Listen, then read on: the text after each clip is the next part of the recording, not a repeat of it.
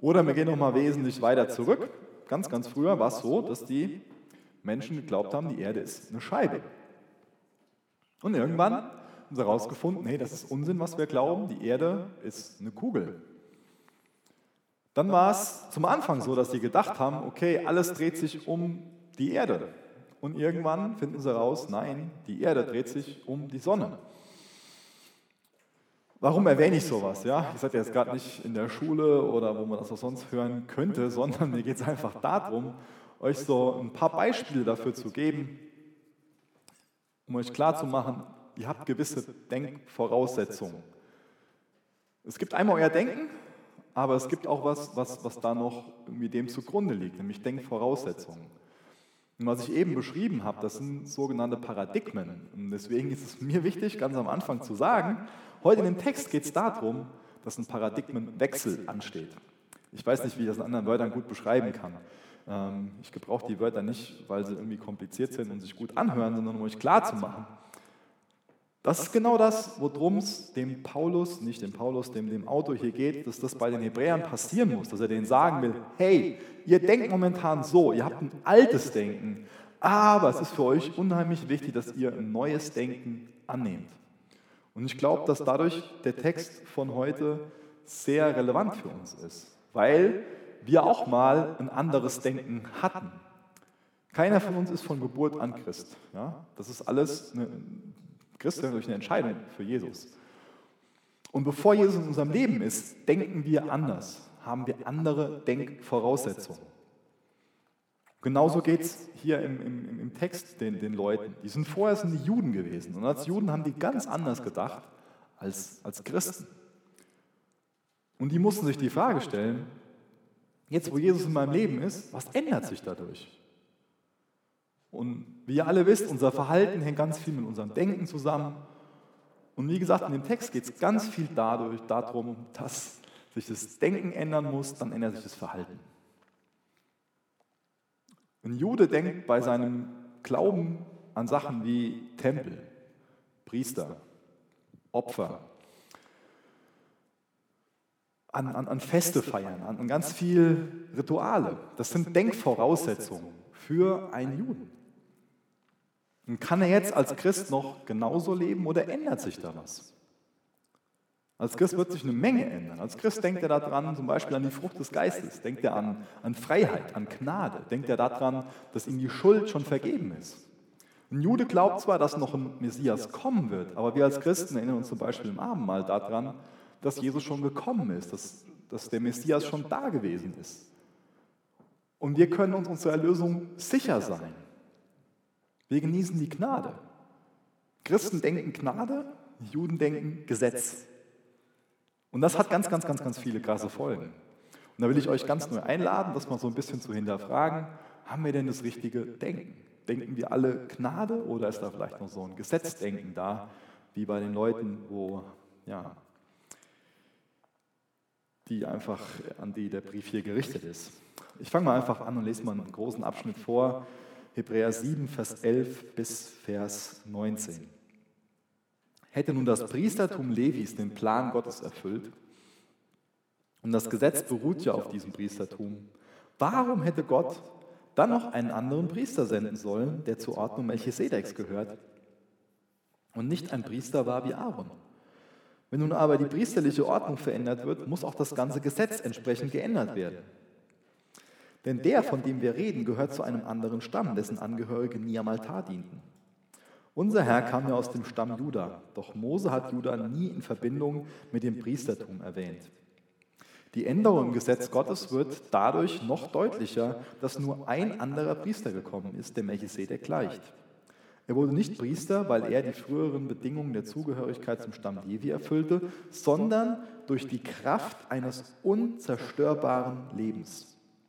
Genau das wird auch über Christus in der Schrift bezeugt. Du bist für immer Priester nach der Ordnung Melchisedeks. Die früheren Bedingungen für das Priestertum wurden dadurch aufgehoben, weil sie schwach und nutzlos waren. Denn das Gesetz machte nichts vollkommen. Nun ist eine bessere Hoffnung an seine Stelle getreten. Und sie zeigt einen Weg, auf dem wir zu Gott kommen können. Hier sehen wir schon im Text diesen Kontrast. Da war früher eine Ordnung, die Ordnung von diesem Aaron, und jetzt gibt es eine neue Ordnung, die wir auch vorher schon mal so ein bisschen gesehen haben in diesem Melchisedek. Der Text sagt uns ganz viel über Jesus aus. Der Benny hat das schon beim letzten Mal erwähnt, dass der Melchisedek so ein Vorschatten auf Jesus ist, dass er schon so ein bisschen offenbart, wer und wie Jesus ist. Melchisedek heißt übersetzt König der Gerechtigkeit.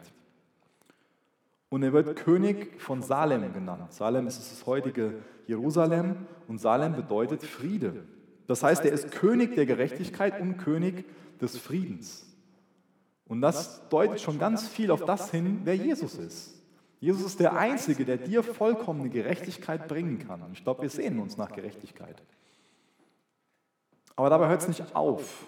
Jesus ist der Einzige, der dir vollkommenen Frieden bringen kann der dein König des Friedens sein kann. Und das sind die beiden Dinge, die Melchisedek in sich vereint und die auch Jesus in sich vereint und wie gesagt, wo er dir, ja, die er dir einfach bringen will.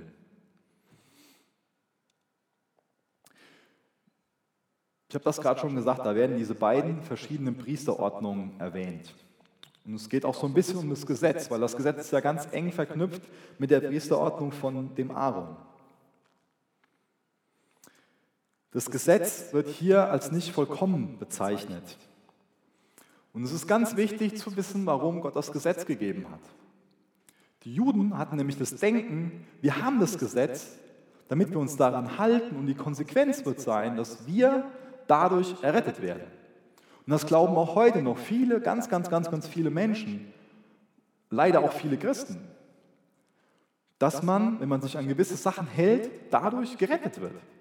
Aber das war gar nicht der Hintergrund, warum Jesus das Gesetz gegeben hat. Zum Beispiel im Galaterbrief wird erwähnt, dass das Gesetz nur ein Lehrmeister ist, der uns zu Jesus bringt. Was, was bedeutet das? Das Gesetz ist einfach nur dazu da, um Sünde zu offenbaren, um Standard aufzurichten. Das Gesetz ist einfach nur, hat einfach nur die Aufgabe zu sagen, das ist richtig, das ist falsch. Aber das Gesetz kann uns nicht dabei helfen, diesen Standard einzuhalten. Das Gesetz bringt uns kein Heil. Das Gesetz kann uns nicht retten. Die meisten, wahrscheinlich alle, sind mit dem Auto hier hingekommen. Und ihr seid bestimmt irgendwie an, an Schildern vorbeigefahren, die ihr vielleicht zum Teil übersehen wolltet oder auch ähm, bewusst übersehen habt, wo irgendwie 50 km/h oder sowas draufsteht. Wenn da so, so ein Schild am Straßenrand steht, da steht 50 km/h drauf. Das Schild macht dir einfach nur klar, du darfst nicht schneller als 50 fahren. Aber es hilft dir nicht dabei, auch nicht schneller als 50 zu fahren. Ja? Und es ist vielleicht eher noch so für dich ein Reizpunkt, wo du denkst, ah, gerade an der Stelle, so was Bescheuertes, hier kann man viel schneller fahren. Und es ist vielleicht noch so ein, so, so ein Reiz, sich genau nicht an die 50 zu halten, sondern bewusst 60 zu fahren. Und genauso ist es mit dem Gesetz in der Bibel. Es sagt dir nur, was richtig, was falsch ist. Aber es gibt dir nicht die Kraft, dich auch daran zu halten, an das, was richtig und was falsch ist. Das heißt, das Gesetz macht nur die Sünde sichtbar, es verleiht dir aber keine Kraft danach zu leben.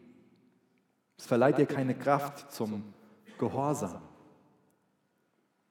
Und so ist es auch mit der, mit der ganzen Priesterordnung von dem, von dem Aaron. Das ist alles was, was nicht vollkommen ist. Diese Opfer, die die bringen, das ist nur was gewesen, dass es nochmal für einen gewissen Zeitpunkt, dass nochmal die Sünde bedeckt wird für einen gewissen Zeitpunkt. Aber das ist alles was sehr Menschliches gewesen, was, was sehr Begrenztes gewesen.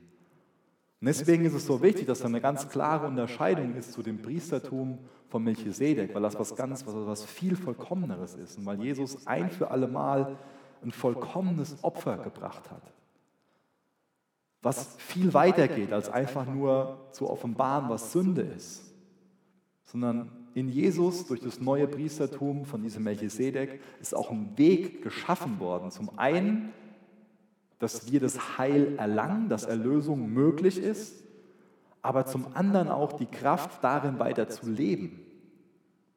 Nicht nur, dass gezeigt wird, das ist falsch, sondern dass uns Gott auch durch Jesus die Möglichkeit gibt, die Kraft gibt, auch nach dem zu leben, was richtig ist.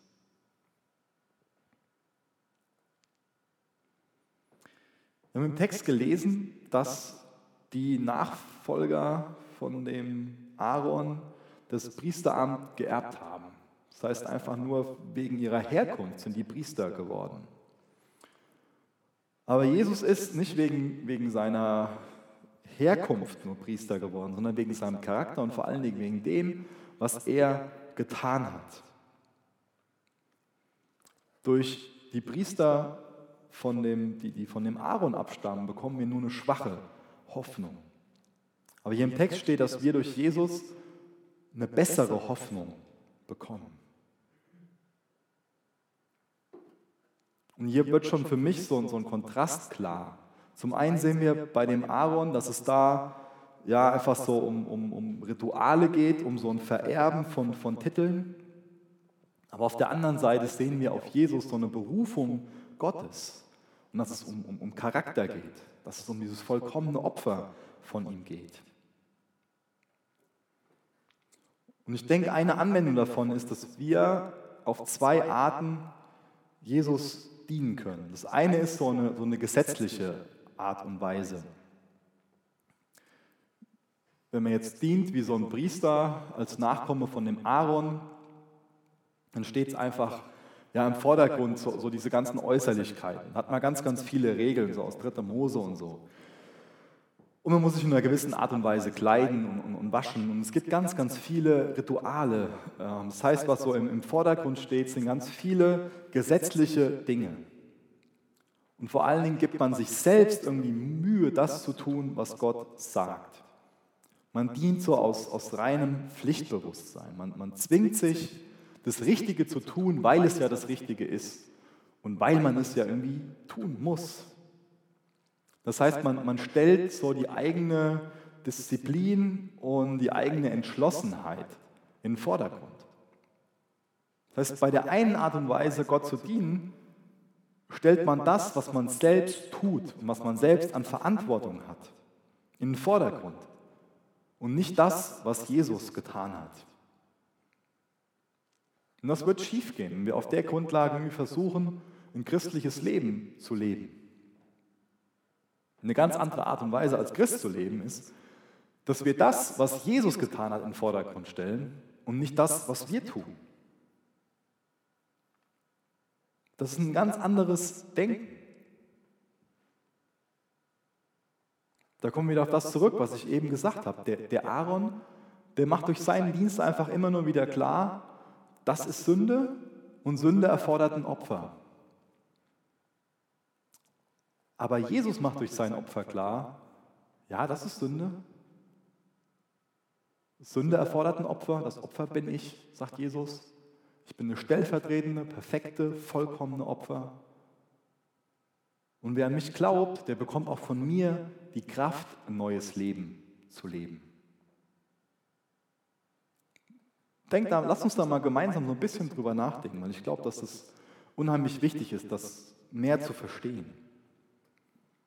Ist das Zentrum von deinem Christsein das, was du tust oder das, was Jesus am Kreuz getan hat?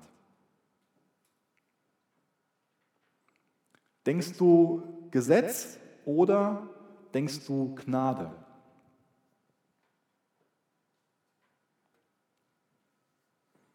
Seht ihr, durch Aaron sind, wir gezwungen. Da haben wir ganz viele Rituale, an die wir uns halten müssen. Dann, dann denken wir nur an, an Tempel, an, an, Priester, dann denken wir nur an so Sachen wie, ja, nur einmal im Jahr können, kann der hohe Priester ins Allerheiligste gehen. Dann denken wir daran, dass nur die Juden auch zu Gottes Volk gehören können. Dann denkt man an diesen Tempel, wo es verschiedene Bereiche gibt. Da gibt es diesen Vorhof der Heiden, dann gibt es den Bereich, wo die Frauen hin können, wo die Männer hin können, wo die Priester hin können, wo der hohe Priester hin kann. Ganz viele Mauern, die da aufgebaut sind. Was für uns so ein ganz exklusives Bild irgendwie ist. Ja, wo es eher so, mir so von außen drauf gucken, vielleicht für uns darum geht, dass es so aussieht, als ob das so um, um Ausgrenzung geht. Aber das ist das alte Denken. Und jetzt gibt es dieses Neue, wo uns Jesus sagt, der Vorhang ist von oben nach unten zerrissen. Wo uns Jesus sagt, ich habe einen Weg geschaffen. wo uns Jesus sagt, kommt her zu mir. Wo es nicht mehr nur die Juden sind, wo es nicht mehr darum geht, in der Art und Weise zu opfern oder nicht kein Schweinefleisch zu essen oder die und die Sachen, sondern wo es um Gnade geht, wo es um Freiheit geht, wo es darum geht, kommt, kommt her zu mir. Wo wir wissen dürfen, dass da kein Vorhang mehr im Tempel ist, sondern dass wir immer zu Jesus kommen können und Gemeinschaft haben können, wo wir immer zu Gott kommen können und Gemeinschaft haben können, weil Jesus den Weg bereitet hat. Und das ist was ganz anderes, sowas, nenn es mal Exklusives oder ja, so sowas Willkommen heißendes, dieses kommt alle her zu mir. Und ich wünsche mir, dass das einfach unser Gottesbild prägt und dass das unsere Beziehung zu Jesus prägt. Dass wir in diesem Bewusstsein sind, Gnade, Freiheit. Jesus hat einen Weg bereitet. Jesus hat einen Weg bereitet. Dann steht Jesus im Mittelpunkt von unserem Christsein. Dann ist nicht mehr so, ich muss das und das und das tun als guter Christ. Deswegen leb, leb nicht als Judaist, sondern leb als Christ. Denk nicht Gesetz, sondern denk Gnade. Ich habe das alle jetzt ziemlich schlecht dastehen lassen, aber es hat der Autor hier ja auch. Ähm, trotzdem ist es wichtig, dass wir die Rolle von dem Gesetz verstehen. Und dass wir wissen, ja, das Gesetz hat eine gewisse Rolle. Aber wie gesagt, mir ist nochmal wichtig, das ganz klar zu machen. Das müsst ihr alle wissen, auch dann, wenn man euch irgendwie nachts um zwei Uhr aus dem Bett holt und euch irgendwie eine Klatsche gibt und ihr hier aufwacht und euch fragt, wozu ist das Gesetz da? Auch dann ist es nicht dazu da, um euch zu retten, sondern nur um euch als Lehrmeister zu, zu sagen, das hast du gerade ausprobiert bei ihm. Alex, wozu ist das Gesetz da? Nein.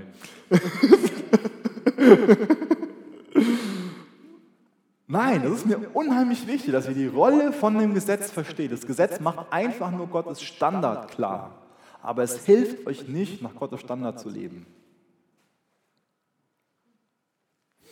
Ich mache mal in Vers 20 weiter und lese bis Vers 22. Gott hat Jesus durch einen Eid in seinem Priesteramt bestätigt. Bei keinem Priester vor ihm hatte es so einen Eid gegeben. Nur zu Jesus sprach Gott, der Herr hat einen Eid geschworen und wird ihn nie brechen. Du bist für immer Priester. So ist Jesus der Garant eines besseren Bundes geworden. Hier will ich nur kurz auf zwei Sachen eingehen. Das ist zum einen das, was wir am Ende von Vers 21 gelesen haben und was in unserem Text vermehrt vorkommt. Das ist hier übersetzt mit, du bist für immer Priester. Man kann es auch übersetzen mit, ähm, dass Jesus ewig Priester ist oder Priester in Ewigkeit ist. Und zum Zweiten werde ich kurz darauf eingehen, was da steht, dass Jesus der Garant eines besseren Bundes geworden ist. Was bedeutet es, dass Jesus Priester in Ewigkeit ist? Bedeutet das einfach nur, dass er bis in alle Ewigkeit dieses Priesteramt innehat? Also nicht nur was, was temporäres, ja, so wie unsere Kanzlerin, die immer nur für ein paar Jahre gewählt wird, dann wird er neu abgestimmt, oder geht es weiter? Das Wort ewig, das hat nicht nur so eine zeitliche Bedeutung. Jesus wird für immer und ewig dein und mein hoher Priester sein. Aber es bedeutet auch so viel wie immerwährend. Das heißt, er wird nicht veralten, er wird nicht verwelken. Jesus wird immer, ja, man könnte sagen, frisch und, und, und jugendlich sein. es wird nie eine Veränderung geben. Da geht es jetzt hier eher weniger um sein Äußeres, sondern einfach um seinen Charakter und wie er über dich und mich denkt. Und das ist eine Sache, das ist eine neue Dimension, die mir neu bewusst geworden ist in diesem Begriff ewig, die mir einfach Mut macht. Gott ist unveränderlich. Das ist für Gott ein Kompliment, das wäre für dich ein ziemlicher Diss, wenn man dir irgendwie sagen würde, du bist unveränderlich. Aber für Gott ist das ein Riesenkompliment, weil er ist einfach nur gut. Er kann nicht irgendwie besser werden, ja? weil Gott vollkommen ist, vollkommen gut. Bei ihm ist keine Veränderung. Er wird immer die gleiche Haltung dir gegenüber haben. Er will dich immer annehmen. Er will dich immer willkommen heißen. Er wird sich das nie anders überlegen. Es ist ja leider so, dass wir oft so Rückschlüsse führen von Menschen auf Gott. Das heißt, als Beispiel, Gott sagt uns, dass er unser Vater sein will. Und dann haben wir so, so, so ein Vaterbild, was natürlich von unserem leiblichen Vater geprägt ist. Und übertragen wir schon mal Sachen, die wir vielleicht, wo wir von unserem leiblichen Vater enttäuscht worden sind, auf Gott. Aber das passiert nicht nur bei diesen Vatergeschichten, sondern das passiert natürlich auch bei geistlichen Leitern oder jetzt hier in dem Fall bei, bei, bei Priestern. Das heißt, es kann vorkommen, dass, dass ich euch als geistlicher Leiter, als, als Jugendpastor enttäusche und ihr übertragt diese Enttäuschung irgendwie auf, auf Gott. Und ich habe schon mal einen schlechten Tag und mache schon mal Dummheiten und verhalte mich schon mal fleischlich. Das ist so. Aber Jesus verändert sich nicht. Er ist nicht morgen irgendwie schlecht drauf und denkt dann anders über euch und verhält sich lieblos euch gegenüber, uns gegenüber, sondern Jesus wird sich immer liebevoll uns gegenüber verhalten. Wird es immer lieben, wenn wir zu ihm kommen. Er wird uns immer als seine geliebten Kinder betrachten. Jesus wird immer der Anfänger und Vollender von deinem Glauben bleiben. Und das finde ich an dem Text von heute so wertvoll, dass es einfach nur um Jesus geht. Die ganze Zeit. Und genau darum soll es auch in unserem Christsein gehen. Das ist so kostbar, wenn wir sehen, Jesus ist der Anfänger und der Vollender von unserem Glauben. Merkt ihr, wie viel Druck dann von uns weggeht? Ich bin nicht mehr derjenige, der irgendwas machen muss, der was leisten muss. Ich bin nicht derjenige, der meinen Glauben angefangen hat oder der ihn vollenden muss. Das bin ich nicht. Jesus ist in mein Leben gekommen und er wird in meinem Leben bleiben. Er hat was in meinem Leben angefangen und er wird es auch vollenden. Jesus ist in dein Leben gekommen oder will in dein Leben kommen. Wenn er in dein Leben gekommen ist, wird er das auch vollenden, was er angefangen hat. Das ist nicht von dir abhängig, das ist allein von Jesus abhängig. Und er wird es vollenden. Das macht mir Mut. Ich bin schon mal schwach in meinem Glauben. Und wir alle kennen Zweifel. Aber Jesus ist der Vollender von deinem Glauben. Das lässt mich staunen, das lässt mich anbeten. Das gibt mir Hoffnung. Wenn mein Glaube von mir abhängig ist, habe ich keine Hoffnung mehr. Aber dein Glaube ist von Jesus abhängig. Und er sagt dir, ich bin der Vollender von deinem Glauben. Das macht mir Mut. So ist Jesus der Garant eines besseren Bundes geworden. Gott hat einen Bund geschlossen, einen neuen Bund. Teil von dem Bund ist, dass du dein Heil in Jesus findest. Er ist nicht nur derjenige, der das Heil gibt und du musst es dann irgendwie verwalten, damit klarkommen. Jesus ist auch der Erhalter von deinem Heil, von deiner Erlösung. Er ist die Garantie deiner Erlösung. Ich weiß nicht, was ihr für Situationen erlebt habt äh, mit irgendwelchen Garantiefällen, aber ich habe schon das eine oder andere da erlebt. Und oft ist es ja ein Riesendrama. Man muss sich da irgendwie total mit denen rumkloppen, wenn irgendwas ist. Ich habe das oft mit meinem Laptop gehabt und, und irgendwie ständig telefonieren und, und, muss irgendwie auch ein bisschen Glück haben, um dann irgendwie da durchzukommen und um endlich den richtigen Typenapparat zu haben oder ich habe erst vor kurzem eine Situation gehabt in meinem Auto, da kriege ich vorher gesagt, ja, du, Sie haben eine ganz, ganz tolle ähm, Einjahres-Gebrauchtwagen-Garantie. Was in dem Jahr passiert, das fällt da alles drunter. Einfach in die Werkstatt fahren, egal welche, die machen Ihnen das dann und wir bezahlen das. Und dann kriegst du im Endeffekt doch dann raus, ah, du musst dann doch 50 Prozent von dem Teil bezahlen und das und das und das. Und ich glaube, wir alle haben schon sehr negative Erfahrungen mit sowas gemacht. Aber trotzdem bezeichnet sich Jesus hier als der Garant eines besseren Bundes. Und denkt auch da daran, Jesus ist dieser ewige Priester.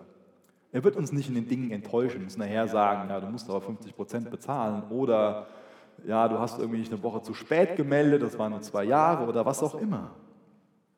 Denk daran, dass Jesus die Garantie deiner Erlösung ist und dass Jesus der Anfänger und der Vollender von deinem Glauben ist. Das macht mich dankbar. Dadurch werde ich, werde ich zuversichtlich, dadurch habe ich Hoffnung, weil es nicht auf mir basiert, sondern weil es allein auf dem basiert, der vollkommen ist, der immer gut sein wird. Ich lese mal in Vers 23 weiter und lese bis Vers 25. Ein weiterer Unterschied, immer diese Unterschiede, immer diese Kontraste, das Alte und das Neue, immer wieder dieses, das war früher, das ist jetzt. Fangt endlich an und denkt um. Ein weiterer Unterschied besteht darin, dass es nach der alten Ordnung viele Priester gab. Denn wenn ein Priester starb, musste ein anderer seinen Platz einnehmen. Jesus dagegen, dagegen bleibt für immer Priester. Sein Priestertum wird nie enden. Deshalb kann er auch für immer alle retten, die durch ihn zu Gott kommen. Er lebt ewig und wird für Gott für sie eintreten. Er lebt ewig und wird vor Gott für sie eintreten. Eigentlich geht es mir hier nur um, um die letzten Wörter, die ich vorgelesen habe. Viele Sachen habe ich eben schon kurz was zu gesagt. Aber bei dem Abschnitt, bei dem Punkt geht es mir jetzt darum, dass Jesus konstant einfach vor seinem Vater steht und für uns betet. Was macht Jesus gerade für dich? Er betet gerade für dich. Denk da mal ein bisschen drüber nach. Ich weiß nicht, ob ich da einfach in meinem Gottesbild so verklemmt und anders bin, aber ich glaube auch, dass es vielen anderen so geht. Ich denke oft, dass ich verhalte mich nicht richtig oder verschwende einfach Zeit, mache irgendwie was und denke dann immer, ja, jetzt denkt Gott irgendwie komisch von mir und Gott hat ein Problem mit mir oder sowas. Das ist ganz oft mein, mein Denken, was ich da habe und das ist so verkehrt. Jesus hat Freude daran, für mich einzutreten, um vorm Vater zu stehen. Und ich glaube, oft betet er gar nicht mit so vielen Worten, sondern oft zeigt er einfach nur seine Wundenmale. Da ist nichts mehr, dass du irgendwie dieses Denken haben musst, ah, jetzt, jetzt klagt mich Gott an. Der Ankläger, das ist der Teufel, das ist, das ist nicht Jesus. Jesus ist nicht derjenige, der dich anklagt. Jesus ist derjenige, der vom Vater steht mit seinen Wundenmalen und die seinem Vater zeigt und alles klar ist. Deine Schuld ist vergeben. Wenn du das als stellvertretendes Sühneopfer annimmst, dann ist deine Schuld weg, für immer und für ewig. Jesus ist ein ewiger Priester. Jesus ist nicht nur für die Sünden gestorben, die du mal getan hast, sondern auch für diejenigen, die du jetzt tust und für diejenigen, die du tun wirst. Für alles. Und das macht dich frei von Schuldgefühlen. Das macht dich auch frei, oder das kann dich auch frei machen, vor der Angst zu versagen. Und ich glaube, das ist oft so eine Sache, die uns sehr arg die Lebensfreude vermiest, dass wir Versagensängste haben. Auch in Bezug einfach auf, auf Schuld, auf, auf Sünde, dass wir es nicht auf die Reihe kriegen.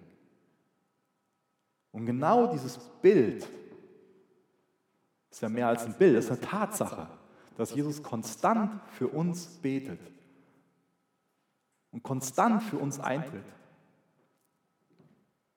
und uns dadurch auch zuspricht, dir ist vergeben, du bist rein und heilig. Macht uns frei von Schuldgefühlen und frei von Versagensängsten. Und das Gebet von Jesus ist nicht nur, dass er dem Vater sagt, dem Michael ist vergeben, oder der Franzi ist vergeben, oder dem Alex ist vergeben sondern er ist Priester, hoher Priester in Ewigkeit. Und ich will euch nur mal kurz den hohen priesterlichen Segen vorlesen. Das ist nämlich eine Sache, was eine Aufgabe von dem hohen Priester war. Und das ist was, was, was Gott auch heute einfach über dein Leben ausspricht. Der Herr segne dich und behüte dich. Der Herr lasse sein Angesicht leuchten über dir und sei dir gnädig. Der Herr hebe sein Angesicht über dich und gebe dir Frieden. Das ist was, was Jesus konstant über dir ausspricht.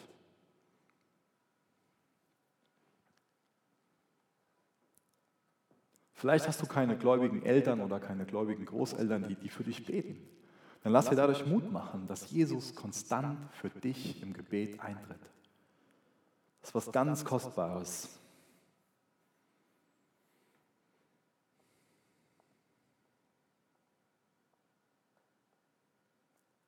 Ich mache mal in Vers 26 weiter. Vers 26 bis Vers 28. Er ist ein hoher Priester, wie wir ihn nötig haben, denn er ist heilig, ohne jede Schuld und unberührt von der Sünde. Er wurde von den sündigen Menschen getrennt und hat den höchsten Ehrenplatz im Himmel erhalten.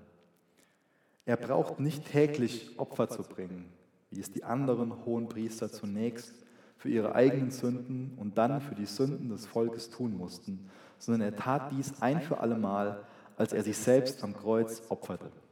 Diejenigen, die unter dem Gesetz als hohe Priester eingesetzt wurden, waren Menschen mit menschlichen Schwächen. Doch nachdem das Gesetz gegeben worden war, setzte Gott mit einem Eid seinen Sohn ein und dieser Sohn wurde auf ewig vollkommen.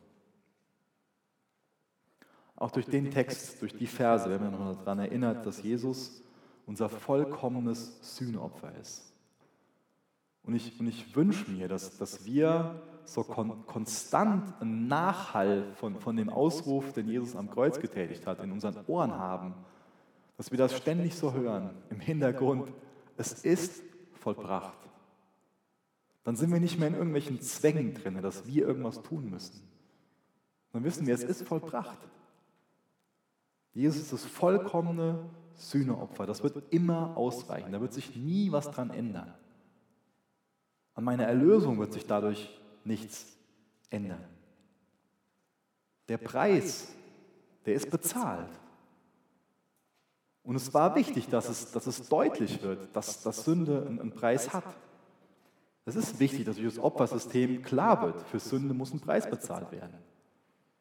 Für Sühnung muss Blut vergossen werden. Das ist auch für uns heute noch wichtig zu verstehen, dass, dass Sünde einfach einen Preis hat. Dass für Sünde bezahlt werden muss. Aber es ist noch wichtiger, das im Blick zu haben, was wir auch durchs Abendmahl ausdrücken, dass der Preis bezahlt wurde. Dass die Schuld bezahlt ist. Dass Jesus für ein, für alle Mal unterschrieben hat. Tetelestai, es ist vollbracht, es ist gesühnt. Die Rechnung ist nicht mehr offen, die Rechnung ist bezahlt. Da ist völlige Vergebung. Das Werk ist vollbracht. Der Vorhang ist von oben nach unten gerissen. Gott hat einen Weg bereitet. Jesus hat einen Weg bereitet. Das sind nicht mehr diese Mauern im, im Tempel. Da ist nicht mehr dieses Opfersystem. Da sind nicht mehr diese, diese alten Feste. Da stehen die Rituale, die Traditionen nicht mehr im Vordergrund. Jetzt ist ein neues Denken angesagt. Dadurch, dass wir nicht mehr nur glauben, dass Gott einen Messias, einen Erlöser schicken wird, sondern dadurch, dass wir wissen, dass Jesus der Messias ist, leben wir anders. Deswegen denken wir anders. So zum, zum Schluss, was, was bedeutet das jetzt für uns? Ich hoffe, ihr habt das alle so, so ein bisschen erkannt. Ich wollte das nicht zu kompliziert machen mit, mit diesen Denkvoraussetzungen, aber ich hoffe, ihr habt nochmal so, so ein bisschen erkannt, es ist wichtig, dass wir uns hinterfragen, was, wie, wie denke ich? Habe ich die richtigen Denkvoraussetzungen? Gab es für mich mal so wirklich einen Punkt, wo ich eine klare Wiedergeburt hatte und wo für mich klar war, okay, da ist jetzt ein altes Denken, da ist ein weltliches Denken, da ist ein fleischliches Denken und jetzt brauche ich ein neues Denken, ich brauche neue Denkvoraussetzungen. Vorher habe ich vielleicht geglaubt, es gibt keinen Gott, jetzt glaube ich, dass es Gott gibt. Das ändert viel. Wenn es keinen Gott gibt, dann brauche ich niemandem Rechenschaft abgeben für das, was ich tue. Wenn es Gott gibt, dann hat er einen gewissen Standard. Also es ist wichtig, seinen Standard kennenzulernen und auch den Wunsch zu haben, danach zu leben. Mein Denken ändert sich grundlegend, wenn ich den Gott der Bibel kennenlerne. Und das ist bestimmt so eine, so eine Sache, die für uns konstant so bleiben soll, dass wir da dazulernen. wo wir uns auch immer wieder prüfen sollten, habe ich jetzt ein fleischliches Denken, ein weltliches Denken? Oder denke ich auf der Grundlage von Jesu, von Gnade, von Freiheit? Habe ich ein Jesusmäßiges Denken oder einfach nur ein weltliches Denken? Und es sollte uns auch klar machen, dass dadurch ja, es einfach Schwierigkeiten gibt. Ähm, was heißt Schwierigkeiten gibt? Dass wir dadurch Verständnis beim Evangelisieren haben für die Menschen, wo wir von Jesus weitererzählen. Weil es logischerweise so ist, dass die über uns komisch denken, weil wir anders denken. Deswegen ist es wichtig, das zu erklären, warum man anders denkt und zu den Schlüssen kommt. Und was mir noch wichtig ist zu erwähnen bei diesem Paradigmenwechsel, bei diesem, das ist das Alte, das ist das Neue, das ist eine Sache, die ich eben übersprungen habe, leider, als es darum ging, dass Jesus Priester in Ewigkeit ist.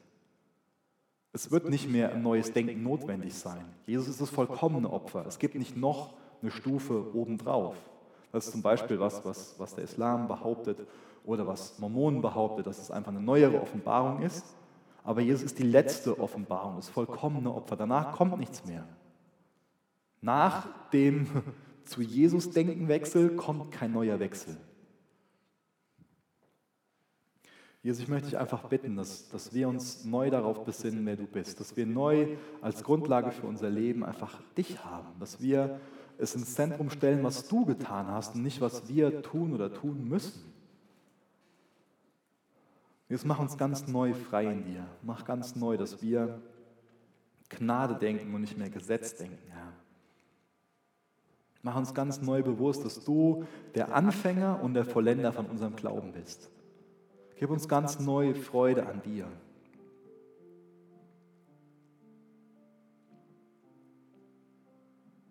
Jesus, wir laden dich einfach ein, dass heute Abend dein Wille hier geschieht. Wir bitten dich einfach, dass du uns im Lobpreis begegnest. Jesus, wir wollen dich besser kennenlernen und wollen eine, eine, eine bessere Beziehung zu dir bekommen.